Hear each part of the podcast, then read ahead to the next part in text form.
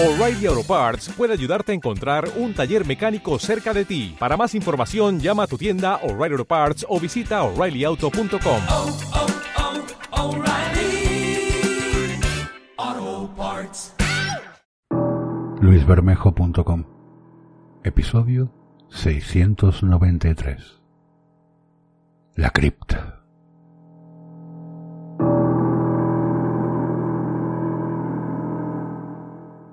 Sobre la alfombra de hojas amarillentas caídas de los tilos que bordeaban el estrecho sendero, caminaba a paso lento su delgada y lánguida figura que armonizaba con el desolador paisaje.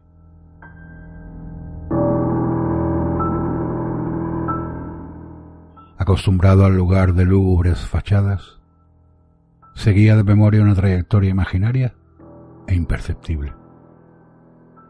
El moho, adherido a las paredes junto al olor a humedad y la poca luz que llegaba a los monumentos, resaltaban la soledad del lugar por el cual transitaba. A esa hora de la tarde la única compañía posible de encontrar en el cementerio ciertamente era la de unos pocos pájaros buscando guarecerse de la lluvia que se avecinaba. Vetustos y oscurecidos bronces lucían en cada entrada, junto a figuras de ángeles con alas desgastadas por el viento y el agua, revelando en cada bóveda el paso de los años.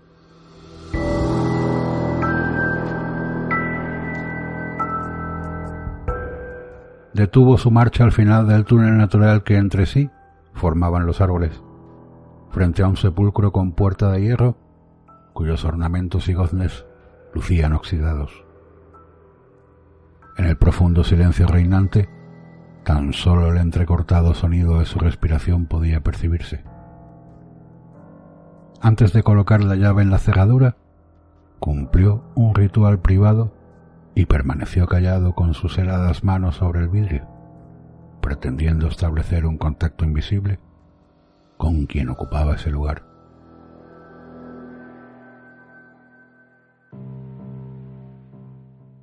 Ingresó en el preciso momento en que las primeras gotas caían. Al abrirse la pesada abertura con un áspero chirrido, el interior exhaló un vaho viciado que le provocó un breve mareo quedó de pie un instante mirando el féretro de nogal lustroso cubierto con un prolijo velo blanco. Después, su extensa estampa, se arrodilló para quedar abrazado al ataúd con ambos brazos. Se retiró cuando anochecía. El regreso a su casa lo hizo a pie. Solo unas manzanas lo separaban de su domicilio.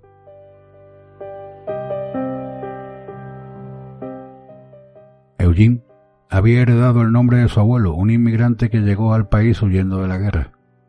De mediana edad y pálido semblante muy delgado y alto, sus facciones delataban las huellas de una desdichada existencia.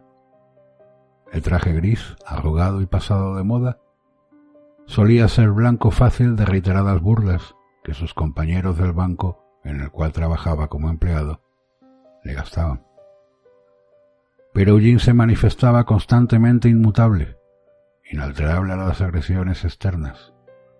Su realidad pasaba por otro lado.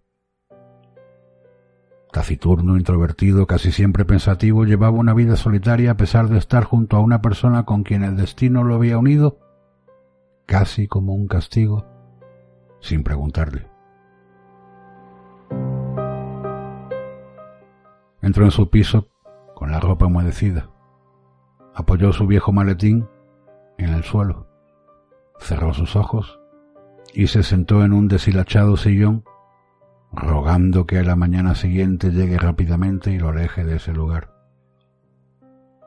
La luz de la habitación se hallaba encendida y en su interior una forma proyectaba sombras de nerviosos movimientos. Aun sin verlos podía adivinar cada uno de ellos, agitados, toscos, cargados de vehemencia y rabia. Procuró imaginar un hogar con calma y comprensión, donde hubiese niños jugando serenamente, pero no pudo. El ruido y el odio impregnaban el cuarto con tanta malicia que impedían cualquier buen pensamiento. Al cabo de un rato una silueta femenina emergió y antes de abandonar su abstracción, lo llenó de agravios. fue casi una ejecución verbal en la cual la víctima ofrecía su pecho limpio a los proyectiles de su agresor. Tan elevado era el desprecio que emanaba de su atacante que hasta se podía oler. Así como el azufre que el maligno deja en sus apariciones, la mujer irradiaba una extrema crueldad. Por cada ocasión en la que intentaba levantarse era castigado con otra andanada de reclamos y ultrajes. El motivo siempre redundaba en la misma causa, el dinero. La codicia por poseer más. Era la fuente que alimentaba su ira.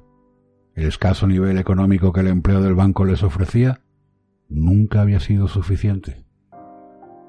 La señora que llevaba una vida social activa donde la apariencia era un aspecto importante de su vanidad, le exigía cada vez más por los recursos que les permitiesen insertarse en ese ámbito y no quedar relegada. Eugene no pasaba una noche sin lamentarse por su suerte que lo había llevado a una situación tan penosa. Privado del carácter para enfrentarse a la persona con la cual estaba casi obligado a compartir sus días, resistía a expensas de su propia salud la intolerancia de la depravada. La noche llegó e instaló su piadoso manto. Así entonces, el día siguiente, lo encontró dormido sobre el sofá. Esa mañana, como de costumbre, caminaba rumbo a la oficina, hastiado de la rutinaria monotonía que había logrado crear en él un acto reflejo de sus acciones diarias. Cruzaba las vías por el paso peatonal cuando, estasiado por algo inexplicable, se detuvo a observar el tren que avanzaba hacia él a una distancia relativamente corta. Al verlo creyó ver en él una puerta, una salida a su miserable existencia que lo absolviese del castigo continuo que venía soportando. Exhausto, muy cansado y débil, sin fuerzas de seguir combatiendo, había tomado la decisión de permanecer allí y esperar el fin. De pie, frente al convoy, resignado, bajó su cabeza y esperó la benevolencia de la muerte. Pronto todo acabaría. Definitivamente se libraría de sufrimientos, intolerancias, ofensas y burlas que incesantemente lo lastimaban. El sol de las ocho de la mañana daba pleno en su rostro, remarcando una demacrada piel con enormes ojeras.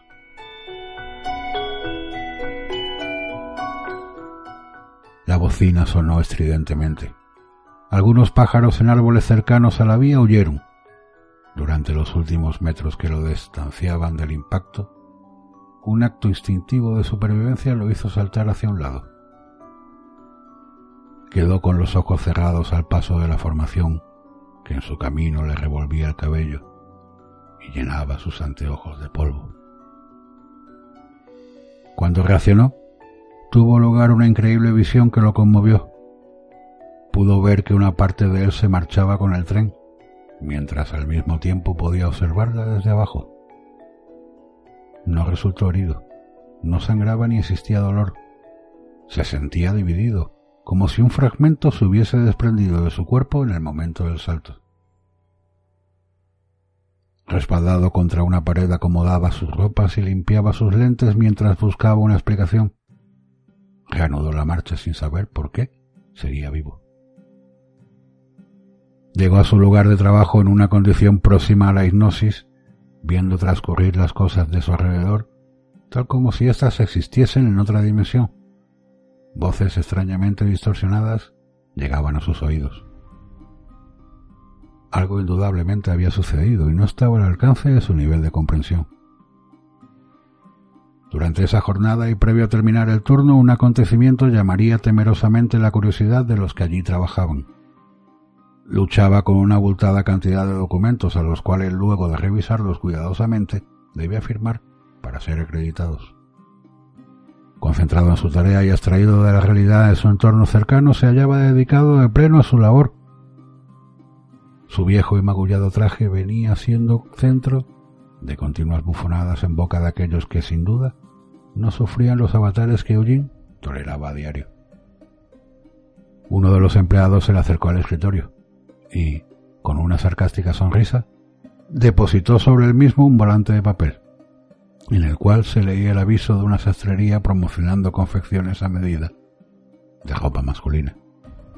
Al percatarse de su presencia, levantó perezosamente la vista y leyó detenidamente el folleto. Frente a esa expresión de burla tan descarada, Eugene esgrimió también una similar en su rostro, pero sus ojos brillaban extrañamente. Sin desviar su atención del afiche, elevó la estilográfica y con intenso placer, de un certero golpe, clavaba y revolvía con absoluta vehemencia la pluma de acero en el dorso de la mano del pobre infeliz que con espanto veía su sangre mezclarse con tinta azul. Ninguno de los presentes se animó a reclamar por su actitud. El semblante del tímido y retraído hombrecito había cambiado. Lo siguió con la mirada hasta que se perdió en su desesperada búsqueda de algún botiquín de primeros auxilios. La mueca de regocijo seguía presente en la cara de Eugene. Ordenó sus cosas pacientemente y se marchó. Como era costumbre, su itinerario de vuelta incluía el paso por la cripta. Pero la verdadera pesadilla no ocurría en la oficina. Eugene sabía que al regresar a su casa encontraría el repetido castigo que lo atormentaba terriblemente. Su vida avanzaba a una increíble velocidad y lo único que podía recordar de ella eran solo tristes situaciones. La mente giraba en torno a una salida, algo que le permitiese acabar con la tortura de quien solamente requería su dinero. El suicidio no había funcionado. Quizá haya sido una señal para intentar otra solución. Pensaba al ver los rostros felices en una pareja que caminaba a su lado. La tarde había levantado una fresca brisa, y la gente comenzaba a apurar el paso en busca de sus hogares. No era su caso, pues no tenía prisa por volver. Sentado en un banco de la plaza, contemplaba cómo se encendían las luces de la ciudad mientras abrazaba con ambos brazos su roído y desgastado maletín de cuero reseco. La soledad puede doler más que una herida, pensaba. Y él se sentía realmente solo. Desde donde estaba podía ver la cúspide del edificio en el cual trabajaba. Sin dejar de observarla de pronto, sus ojos se iluminaron. Emitió una risa sin alegría, seca y áspera. Esto produjo en un desprevenido transeúnte que atinaba a pasar en ese momento que se apartara temerosamente. Algo intentaba cobrar vida dentro de su cerebro calentándole la sangre.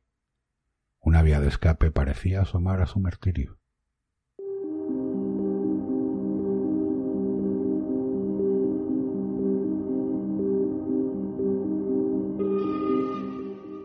Poco a poco la vida de Eugene comenzó a transformarse. El del sereno y débil personaje menospreciado y sometido constantemente a humillaciones ya poco quedaba. Un nuevo ser habitaba en el interior de esa frágil imagen, uno despiadado y con ansias de venganza. Los empleados del banco lo miraban con recelo y eludían cualquier contacto con él. Solía permanecer hasta tarde en la oficina realizando tareas fuera de horario, pero no dejaba de cumplir el ritual diario de pasar por el cementerio a su salida. A pesar de la hora por la cual en muchas oportunidades hallaba la puerta del lugar cerrada, sabía ingeniárselas con el cuidador para poder entrar. En su casa la relación con su esposa empeoraba cada día más. La avaricia llevaba al odio y éste a la violencia. La crueldad había transformado las facciones de la mujer. Un halo de perversidad resplandecía alrededor de su cuerpo.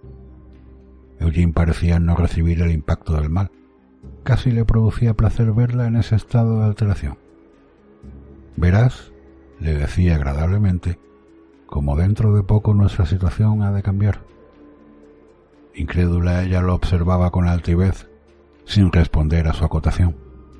Ciertamente, podrás disponer a tu voluntad de mejores bienes y te aseguro que serán más que suficientes para salvar tus necesidades.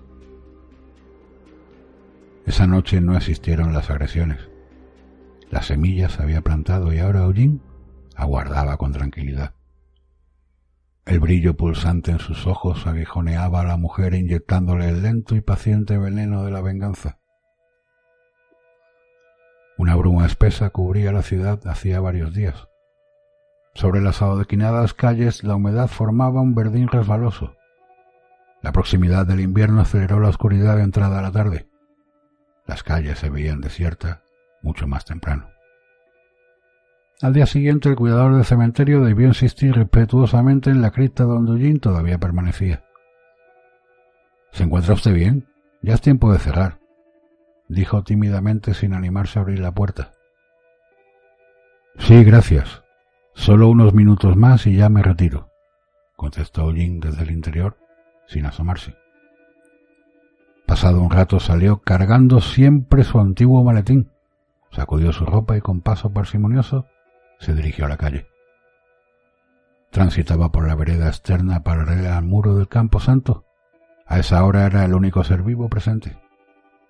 Ajeno a las cosas que pasaban en el entorno cercano, su imaginación se concentraba muy lejos de allí. Fue entonces cuando desde la sombra de uno de los árboles emergió la figura de un hombre alto que escondía su cara detrás de un muriento pañuelo. Sin mediar palabras, extrajo de su saco un puñal con el cual amenazó a Eugene, requiriéndole su dinero y su maleta. Es su única oportunidad de irse de aquí. Entrégueme su billetera y esa maleta ahora. gritaba el rufián exponiendo el arma a los ojos de su víctima. Parado frente a él, imperturbable, Eugene primero delineó una sonrisa que más tarde se convertía en una espeluznante risotada. Confundido, el maleante cargó su arma sobre la integridad de su víctima, quien, en un rápido movimiento lo tomó del cuello con su brazo libre. Una presión extraordinaria se transfería a la mano que sostenía al infeliz contra el paredón. Imbécil, mil veces imbécil, observa bien a tu alrededor porque será lo último que veas, decía, mientras la presión en sus dedos iba en aumento. Los ojos del desdichado querían escaparse de sus órbitas. Su color pasó del rojizo al azul. Sus piernas se aflojaron. Las convulsiones que la asfixia provocaba lo obligaban a contorsionarse involuntariamente. Esto parecía divertir a Eugene, quien con cada movimiento reía alocadamente. Lo mantuvo en el aire sin detener su risa hasta que no resistió más y la cabeza cayó de lado. De un solo intento, arrojó el flácido cuerpo a unos metros de distancia produciendo un sordo ruido al caer. Antes de retirarse tomó el cuchillo con el cual fue atacado, hundiéndolo con un preciso golpe en el pecho del patán que yacía boca arriba. Retomó la marcha con paso solemne y firme. Sin mirar hacia atrás, cruzó la calle y se perdió de vista en la densa niebla. A través de la ventana de su piso alcanzó a divisar los destellos azules de la patrulla policial que llegaba al cementerio. La mujer advirtió su extraña mirada y una leve mueca. Desde hacía unos días y al ver el cambio en el comportamiento de Eugene, ella había dispuesto contener sus agravios a espera de algún resultado. Al parecer, tienes todo controlado, se te ve muy calmado, le decía manteniendo una cierta distancia. Sí, en efecto, las cosas están saliendo bien, y dentro de muy poco nuestras vidas cambiarán radicalmente, lo aseguro.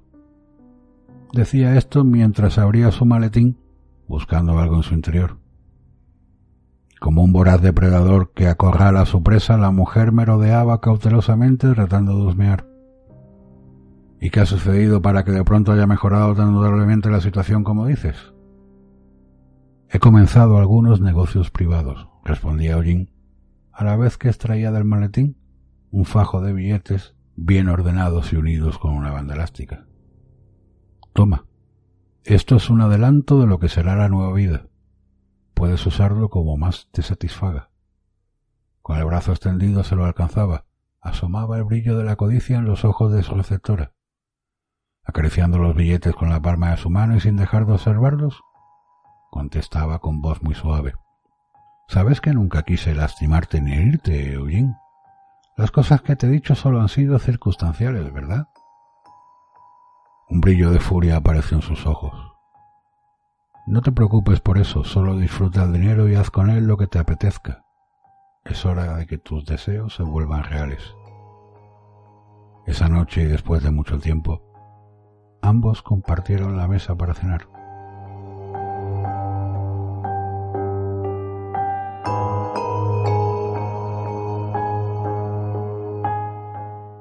Al día siguiente se susurraba en los pasillos del banco sobre el cadáver que los policías habían hallado en las cercanías. Hasta el escritorio de Eugene solo llegaba el murmullo, dado que su extraño comportamiento había despertado una actitud de recelo en los demás empleados. Desde aquella experiencia próxima al suicidio que tuvo, las cosas que llevaba a cabo se embebían de un resplandor maligno, tal como si en su alma solo yaciese la crueldad. En su vida privada también un cambio estaba sucediendo. Por supuesto que el motivo fundamental había sido expensas del dinero que entregaba a la persona que compartía su existencia con él.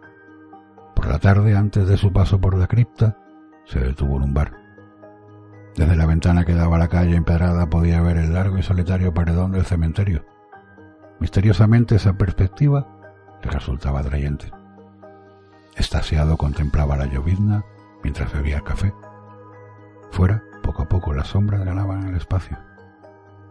Eugene profesaba una especial atracción hacia la oscuridad y la soledad. Se sentía profundamente fascinado.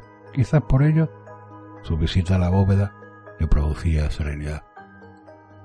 Su paso por el corredor que conducía a ella lo transitaba lentamente. El desolador paisaje nunca lo perturbó. La calma reinante recomponía sus oídos y apaciguaba su espíritu. Ingresó a la cripta como de costumbre. Arrimando la pesada puerta, se aseguró de cerrar luego el cortinado del vidrio. Instaló una pequeña linterna sobre uno de los floreros de forma tal que el haz de luz incidiese directamente hacia el féretro interior. De su decrépito bolsillo extrajo una llave de bronce que ubicó en el lateral del ataúd al tiempo que apartaba el lienzo blanco con la otra mano. Él mismo había instalado esa cerradura de manera que quedase oculta bajo una de las asas de traslado. La tapa, a diferencia de otros ataúdes, tenía robustas bisagras que permitían levantarla de lado. Así lo hizo. Luego la apoyó contra la pared. Quedó estasiado viendo el interior.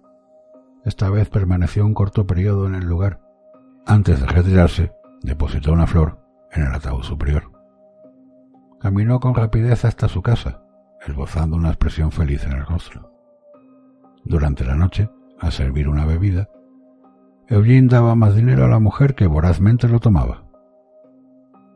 Veo que tu negocio funciona muy bien, decía mientras alzaba la copa de vino. Sí, en realidad que está marchando perfectamente y a propósito. ¿Podrías mañana acompañarme a efectuar un trámite? Sucede que debo cobrar una gran suma y sería oportuno que no fuese solo. Eugene hizo una marcada pausa adrede al mencionar gran suma. La avaricia había modificado el carácter de ambos. Ella se mostraba complaciente y él mucho más afectuoso. Por supuesto que puedo, contestó con un rasgo de vileza. Será un placer ir contigo. Ambos continuaron bebiendo para luego ir a descansar. Como hacía mucho no sucedía, Eugene pudo dormir. A la mañana siguiente un tibio sol penetraba a través de una de las ventanas. Tal la costumbre, Eugene acondicionaba en forma ordenada sus elementos sin dejar de mirar de reojo a la mujer que todavía se hallaba en la cama. Delicadamente se acercó y le movió la mano que reposaba sobre la almohada. Tienes que levantarte, ya es hora de prepararnos y salir. Pesadamente la codiciosa se incorporó al tiempo que murmuraba. Aún me siento muy cansada. Necesito dormir. Mientras acomodaba su corbata con una amplia sonrisa le respondía Te sentirás mejor cuando salgamos a la calle. Vístete pronto que nos vamos. Con mucho esfuerzo logró ponerse sus ropas. Eugene en forma disimulada seguía sus actos. La mujer, desestabilizada y débil para caminar, lo hacía apoyándose en los muebles. Me siento mal. La cabeza me da vueltas. Sin contestarle, la tomó gentilmente de un brazo acompañando sus movimientos. Así lograron salir del edificio y comenzaron a andar. A intervalos se escuchaba a lo lejos el sonido del tren que por efecto del viento se oía cercano. Cruzaron la calle y orientaron sus pasos rumbo al largo muro del cementerio. Trastabillando al llegar a la escalera, la mujer logró subirla con dificultad. Como si nada distinto estuviese sucediendo, Eugene la acompañaba con normal actitud. Al llegar a una de las entradas, la invitó a entrar un instante para cumplir algo que tenía pendiente. Incapaz de razonar por el estado en que se encontraba, la mujer no opuso resistencia y se limitó a continuar. A esa hora el lugar aparecía desierto, la bruma todavía no se había elevado y difícilmente pudiese hacerlo. El camino que llevaban seguía la misma trayectoria que frecuentemente realizaba. En los últimos metros previos a la bóveda, Eugene debió arrastrar la causa de su deplorable condición. Muy pausadamente le arrepentía constantemente. Ya casi llegamos. Tienes que ver esto. Antes de abrir la cripta buscó con su mirada en todas las direcciones para comprobar que nadie los veía. Cuando lograron entrar la sentó en el suelo. La infeliz apenas podía subir su cabeza para hablarle con una débil y sofocada voz. ¿Qué haces, Elvin? ¿Dónde me has traído? Con sus facciones completamente alteradas por la crueldad, Eugene la vigilaba sin responderle. Ante el silencio ella volvió a repetirle. ¿Qué está sucediendo? ¿Por qué hemos venido a este terrible lugar? Imperturbable, abría el ataúd al que estuvo dedicado mientras le decía. Durante mucho tiempo hemos compartido el mismo lugar, pero jamás me has conocido. He soportado tus humillaciones, insultos y las miserias más horribles que una persona puede inferirle a otra. Hoy eso se ha terminado. Aún en el suelo le extendía una mano que le ayude a incorporarse. Con odio, Eugene la apartaba violentamente de su lado. Este féretro que tienes delante es una obra de arte y mi orgullo. Está dedicado a ti. He trabajado mucho en él. Cada minuto aquí significaba para mí no tener que estar a tu lado. Eugene se aproximó asegurándose que ella escuchara. A partir de ahora será tu lugar. Aquí llegará tu fin. Sé que puedes oírme porque el sedante que te suministré lo permite, y continuaré administrándotelo hasta que mueras, maldita. No mereces morir dignamente. Tu crueldad y codicia han hecho que te corresponda el sufrimiento. Desesperada tan solo conseguía mover lentamente su cabeza.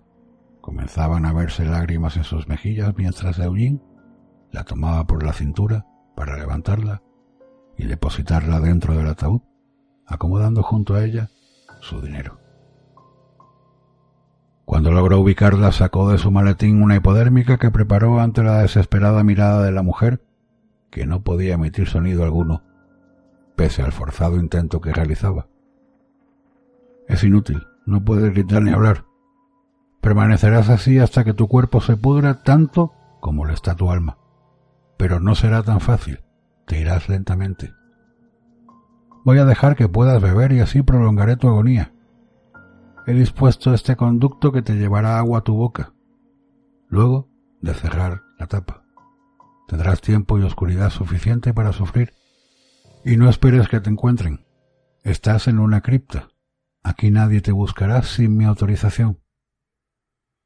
Decía esto mientras le mostraba la llave de la puerta. Una amplia y siniestra sonrisa surgía en Eugene, que le sujetaba los pies y las piernas con cuerdas de cuero.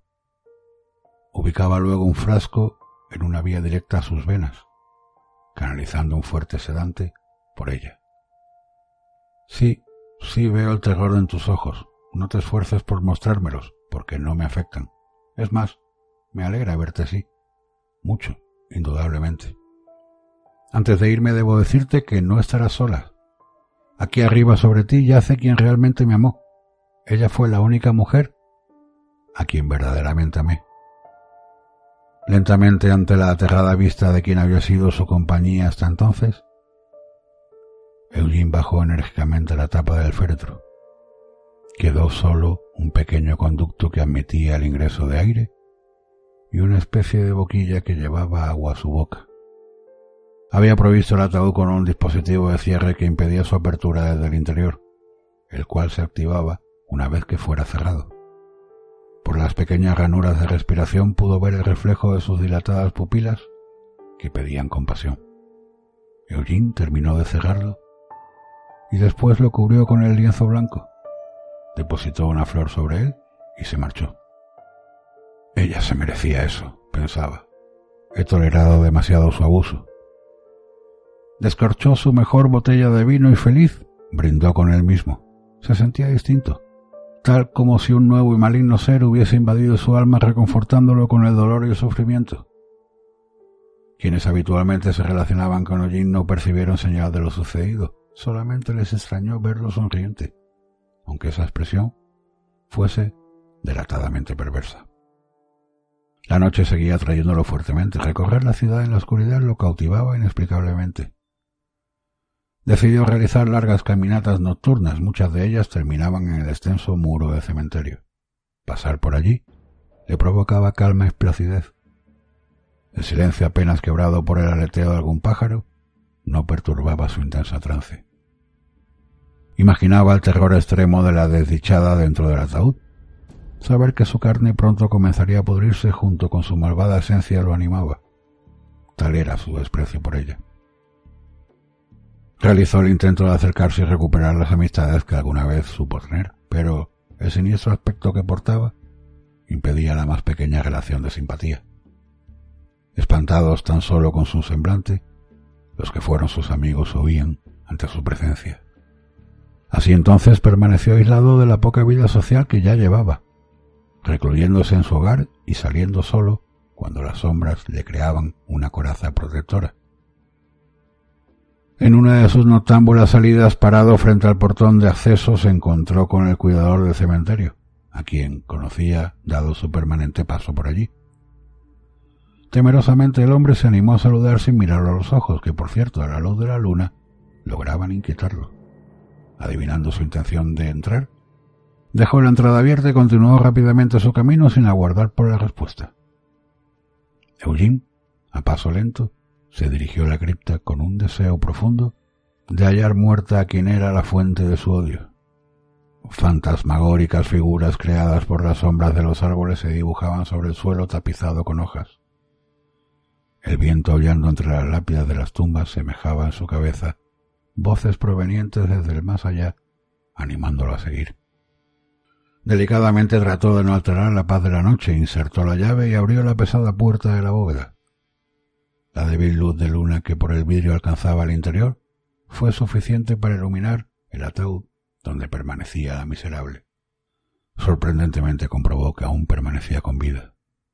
Su piel comenzaba a mostrar el efecto de la humedad y el encierro.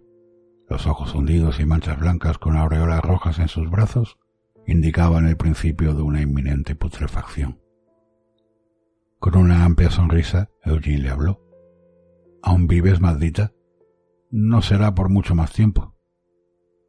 La sangre de Eugene casi se coaguló de espanto al comprobar que ella todavía podía hablarle y hasta amenazarlo con un débil hilo de voz. Las tinieblas te están esperando también, miserable. Totalmente aterrorizado, cerró violentamente la tapa, retiró el suministro que llevaba agua y aumentó al máximo la dosificación de sedante inyectado en forma continua en sus venas. Muere de una vez, muere. Impetuosamente salió del sitio, nervioso e intranquilo. Llegó a su casa recordando las palabras desafiantes de su esposa. Bebió ávidamente licor desde la botella misma agotado, se recostó en el sofá y casi sin notarlo, se quedó dormido. Cerca de la madrugada su sueño fue interrumpido estrepitosamente por gritos que provenían de la habitación temiendo por la presencia de algún intruso, se levantó sigilosamente para comprobar qué sucedía. Al alcanzar la puerta del dormitorio pudo reconocer la voz de su esposa profiriendo desde el interior terribles amenazas. Esto no puede estar sucediendo, miserable codiciosa. No estás aquí sino desintegrándote en un ataúd. Eugene, con pánico en los ojos, le repetía su espejismo. Tomó su paraguas esgrimiéndolo como si fuese un sable y se arrojó al interior del cuarto. Nada más que el silencio lo esperaba allí, recordándole su soledad. Claramente perturbado bebió hasta que el efecto del alcohol lo derrumbó absolutamente. Voces y formas recorrieron durante la borrachera su imaginación, atacándolo con presagios y terribles amenazas. En todas ellas aparecía siempre la desfigurada y corroída figura de quien lo aguardaba en la cripta.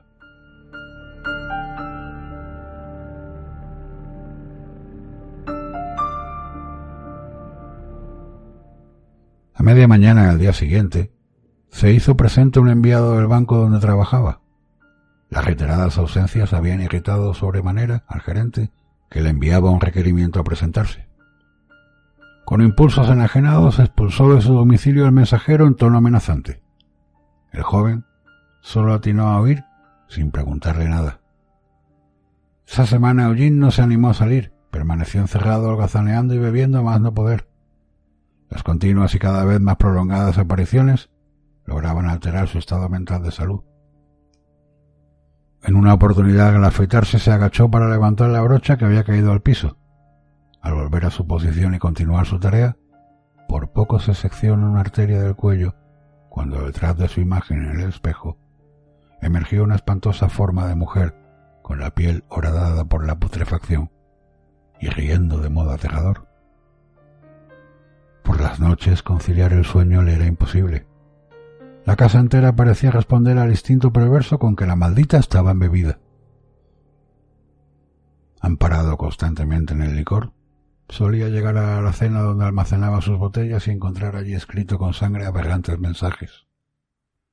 Casi al borde del colapso nervioso, tomó la decisión de acabar con todo eso en esa misma noche.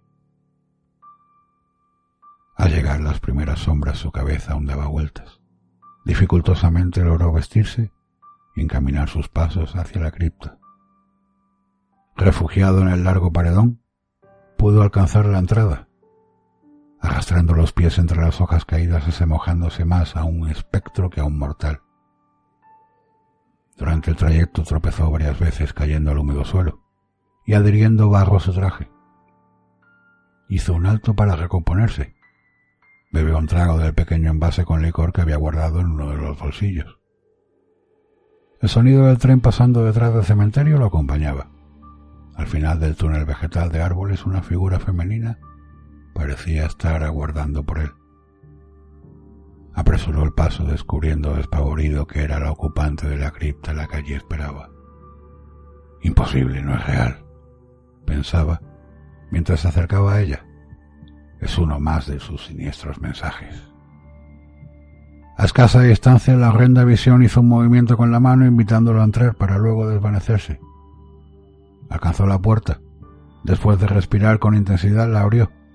Un fétido hedor salió al exterior antes de entrar y convulsionó sus tripas. Cerró con llave desde dentro. Luego, todo quedó en absoluto silencio. Todo permanecía inalterable. Se agazapó hacia el féretro con la llave en la mano. Contemplando su obra terminada, experimentó una sensación nueva. Eugene sentía repulsión y placer simultáneamente. La pestilencia procedía de esa masa descolorida y descarnada cuya boca entreabierta y reseca emanaba un fluido nauseabundo. Las cavidades de los ojos hundidas en el cráneo semejaban profundas fosas oscuras.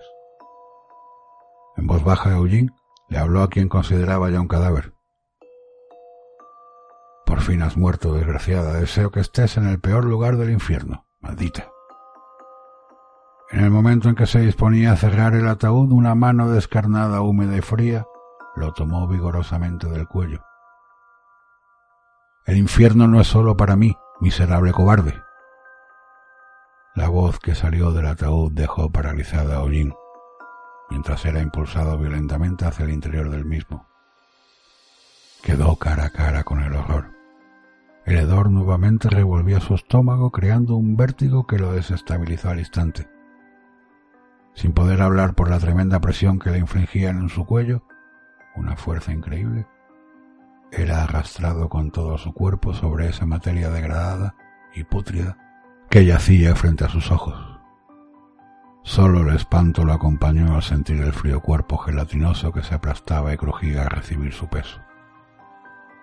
Al escuchar el metálico sonido del cierre mecánico de la tapa, la opresión de su garganta disminuyó su energía y pudo gritar. Nadie oiría jamás su llamada en la profundidad de la noche. Nadie abriría esa cripta que ahora contenía dos perversos unidos por el odio eternamente.